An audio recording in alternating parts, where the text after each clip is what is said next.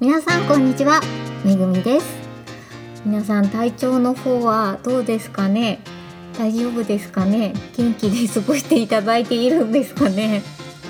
あのねいろんなところで自粛要請でねもう閉じこもっている方も多いと思うんですけど、めぐみはね仕事柄どうしても出勤しなきゃいけない。テレワークには絶対にできないお仕事なのでまあその分外に出る機会が強制的にあるから気分的にはまだいいのかなと思いますけどこれがねテレワークの方だったり学生さんだったりするとねもうすごいストレスになってるんじゃないかなって。もうストレスをね貯めるとねまたそこで免疫が落ちちゃうからね。皆さん上手にストレスをうまく発散できたらいいと思うんですけどね。めぐみの言いたい放題を聞いてちょっとでもストレスを緩和するようなことになれればいいんですけど。あの何かやってほしいリクエストとかあったらストレス解消に役立てればいいと思うんですけど。何かあれば言ってください。はいということでですね今回は、とどうしようかなと思ったんですけどやっぱりこの話題を喋ろうかなと思って今回は消毒についておしゃべりしていただきたいあいきたいと思うんですけどあとその前にですね前回手洗いのお話をしたと思うんですけどどんな時に手洗いをするかっていうことでちょっと恵み一つ忘れていたんですけどマスクの表面を触っちゃった時も是非皆さん手洗いをしてほしいなっていうのがあってそれとですね最近あの布マスクをよく使っている方が多いと思うんですよ。めぐみもほとんど布マスクで毎日お洗濯をしてるんですけどその布マスクにですね、まあ、マスクとしては当たり前なんですけどいろんな菌がついてあなたの健康をねそこでブロックして防いで役立って思うんですけどそのマスクのお洗濯をね皆さんどうしてるのかなと思って。皆さんマスク多分洗濯機に布の場合は普通に入れて洗ってしまってんのかなとか。あとはまああの紙マスクも普通に石鹸とかでジャブジャブ洗って干して使ってますとかってご意見をちょっと耳にしたんですけどそんなですねあの普通にアルコール消毒のできないもの消毒って言えばね多分よく皆さん聞くのはアルコールとか、えーと、次亜塩素酸ナトリウムなんかが、まあ、要するにキッチンハイターとかあんなもんなんですけどああいうもので消毒をすると思うんですけど特にマスクなんかは直接口が触れるものだからあんまり強いものが触れるとそれはそれで体に害が出るのでなかなかね消毒するのが難しいっていうのがあると思うんですけどそんな時に役立ててほしいのがあのいわゆる熱湯消毒煮沸消毒を役立ててほしいんですね。で、えーと、ちょっと調べたところによるとどうもコロナウイルスにも一応その熱湯をかけることによってあとは熱湯で煮ることによってウイルスが死滅するっぽいんですね。で煮沸消毒とかネット消毒ってどうするかっていうとまあえーと、例えばまあ食器とかですよね口にね直接つけるものだけど万が一これもしかしたらウイルスついちゃったかな例えばコロナウイルスに感染した人がお食事中に吐いちゃったとかってなった場合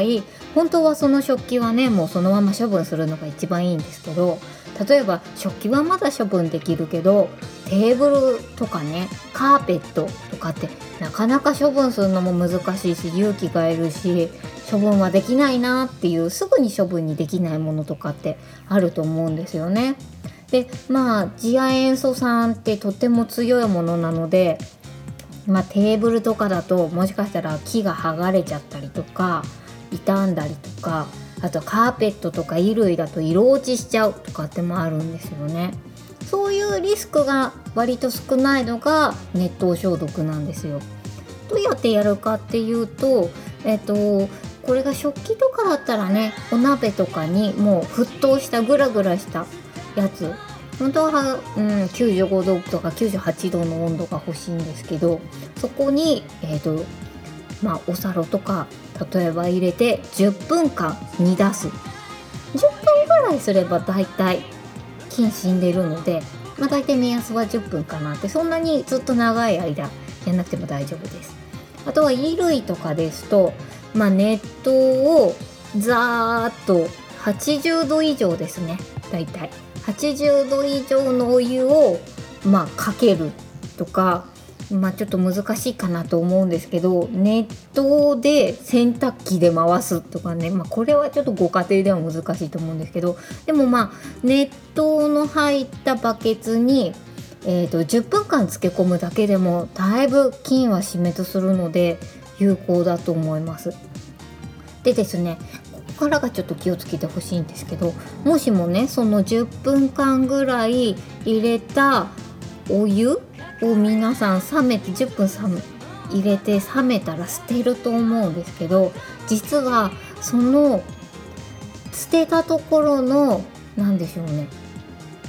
床というか、まあ、例えばお風呂場とかに捨てたとしたらそのお風呂場の床もできれば、えーと、消毒とかをしてほしいんですよね。まあ、念には念のためというか万が一ねよくあるのがあの誰かそういえば吐いちゃった吐いちゃったものを、えーと、衣類をちょっとガシャガシャって手洗いしましたそしたらその手洗いした場所を消毒しないでそこから感染しちゃうとかってあるんですよね。これが結構多いパターンでそのねお洋服とかまではまだ消毒したのは忘れないんですけどその洗った場所とか洗った道具を消毒し忘れちゃって二次感染しちゃうとかっていうのがあるのでそこをね気をつけていただければなと思います。もちろんね一番いいのは次亜塩素ナトリウム水溶液を作ってそれを漬け込むのが一番いいなと思うんですけど捨てる時もですね例えばこの衣類破棄したいなっていう時もその次亜塩素酸ナトリウム液だいたい0.02%かな？の濃度で水で薄めて作ってザーってかけてそれをゴミ袋かなんかでキュッて縛っちゃってでもゴミに捨てるっていうのが一番問題ないかなとは思うんですけどなかなかねご家庭で消毒するっていうとねなかなか難しいところはいろいろあるとは思うんですけどまあ一番はもうそのまんま感染した疑いがあるなっていうものは捨ててしまうのが一番なんですけど捨てられないなっていうものはね是非皆さんちょっとアルコール消毒ができないなとかっていうものであれば煮沸熱湯消毒してみてください。ねちょっと手間かもしれないけど命には変えられないし、ね、ちょっとネットで調べるといろいろ書かれてたりもするので